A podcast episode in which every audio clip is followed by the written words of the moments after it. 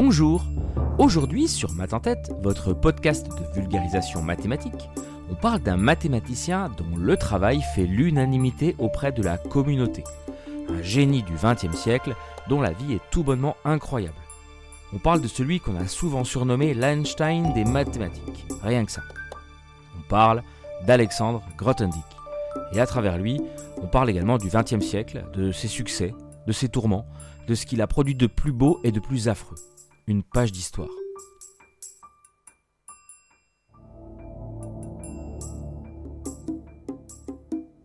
Sa maison dans le petit village de Lasserre en Ariège est son univers. Quelques mètres carrés perdus au cœur des Pyrénées. Isolé, volontaire. Loin des hommes et de leur imperfection. Même loin de ses voisins avec qui il a fini par se fâcher. J'ai arraché quelques brins d'herbe qui poussaient sur la partie goudronnée du chemin qui mène à la maison. Qu'est-ce que j'avais pas fait? Explique un de ceux-ci. Extrémiste dans sa manière de penser.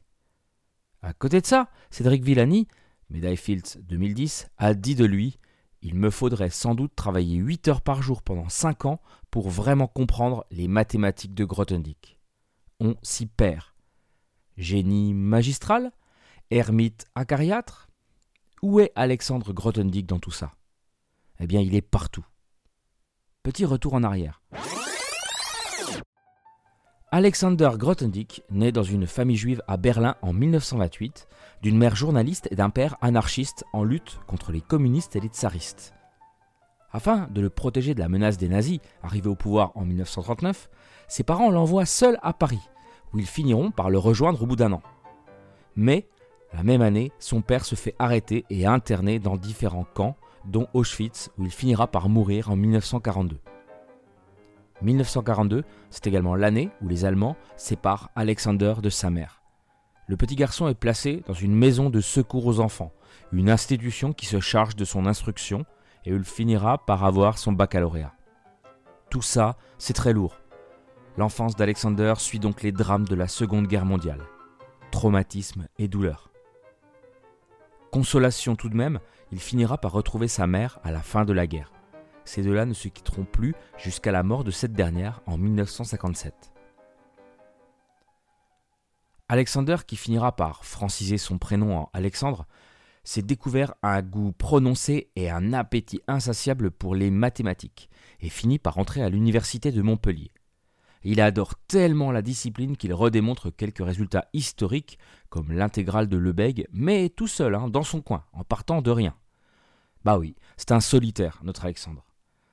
Est-ce son tempérament? Son parcours? Ça, nul ne peut le dire. Mais il est rude avec ses camarades. Malgré cela, ses professeurs ne sont pas dupes. Il y a quelque chose, c'est évident. Ses prédispositions dans la discipline sont flagrantes. Alors, en 1948, Jacques Soula, son professeur d'analyse, lui écrit une lettre de recommandation pour qu'il monte à Paris, où sa carrière peut enfin démarrer.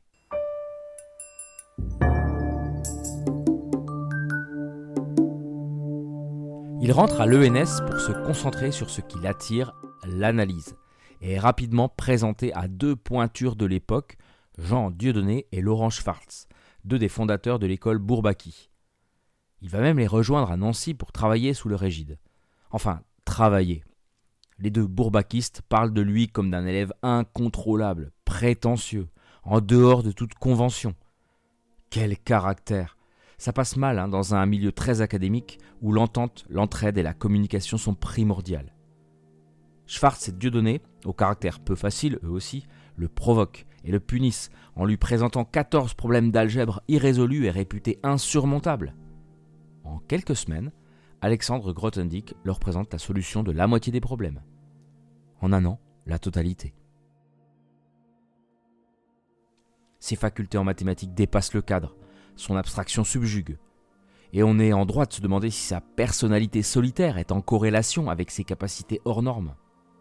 En attendant, en 1953, il obtient naturellement sa thèse, Produit tensoriel topologique et espace nucléaire, inspiré d'un des 14 problèmes, puis son doctorat, faisant de lui un spécialiste mondial du secteur.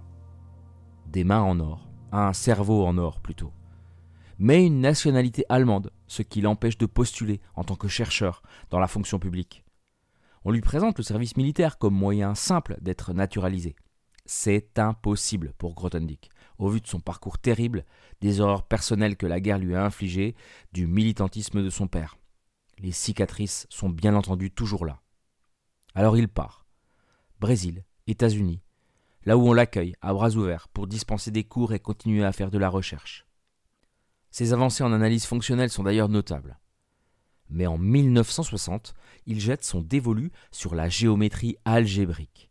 Pour faire court, il arrive à dresser des ponts entre deux domaines jusque-là bien disjoints des mathématiques, la géométrie d'un côté et le monde de l'algèbre de l'autre.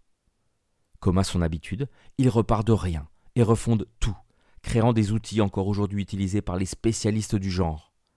Il produit des milliers de pages de travaux essentiels.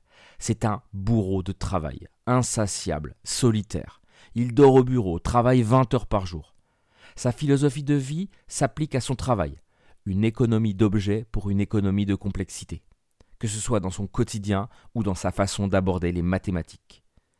De là à y voir des liens forts avec le manque de confort qui a marqué son enfance, il n'y a qu'un pas.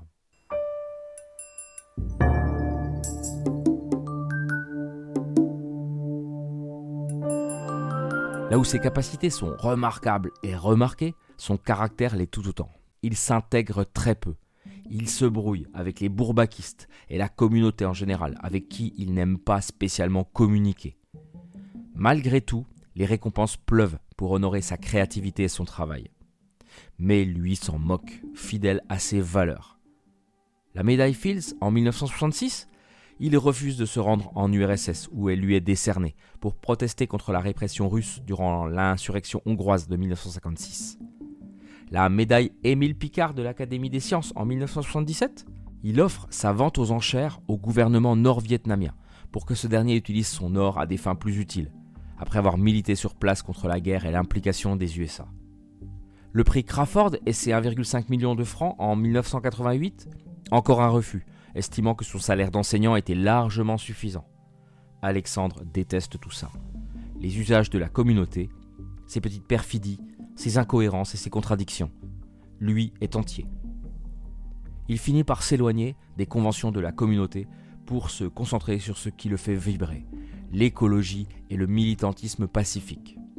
Il fonde le groupe Vivre et Survivre et quitte l'Institut des hautes études scientifiques qu'il employait jusque-là lorsqu'il finit par découvrir que ce dernier est en partie financé par le ministère de la Défense. Les valeurs de Grothendieck, toujours. En 1971, il est enfin naturalisé français. Il occupe alors un poste d'enseignant à l'université et au CNRS. Et durant 15 ans, il s'attelle à l'écriture de Récolte et Semailles, son énorme œuvre protéiforme, mi-autobiographique, mi-document de recherche. Il vit toujours dans la simplicité et la solitude, se sent en harmonie avec le monde dans ses combats, mais plus du tout en adéquation avec l'éthique du monde scientifique. Alors un jour, il part. Définitivement.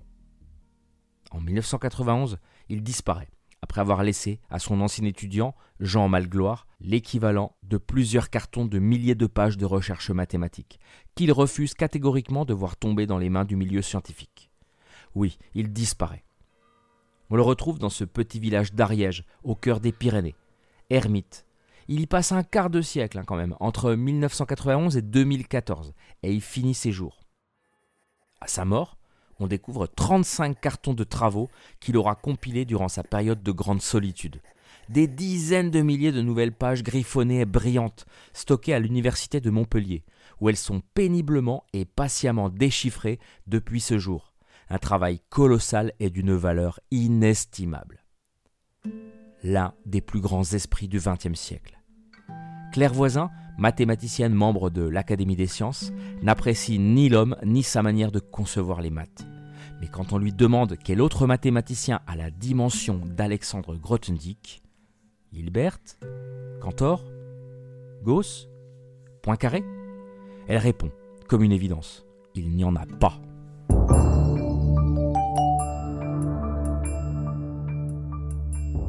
Et eh bien voilà, ça y est, vous êtes au bout de cet épisode. Merci d'avoir partagé ce moment en compagnie d'Alexandre Grothendieck. Si vous avez aimé, laissez-moi un commentaire, puis une notation 5 étoiles sur votre plateforme d'écoute. Mat en tête, est un podcast de niche et pour sortir de sa bulle, il a besoin de votre aide.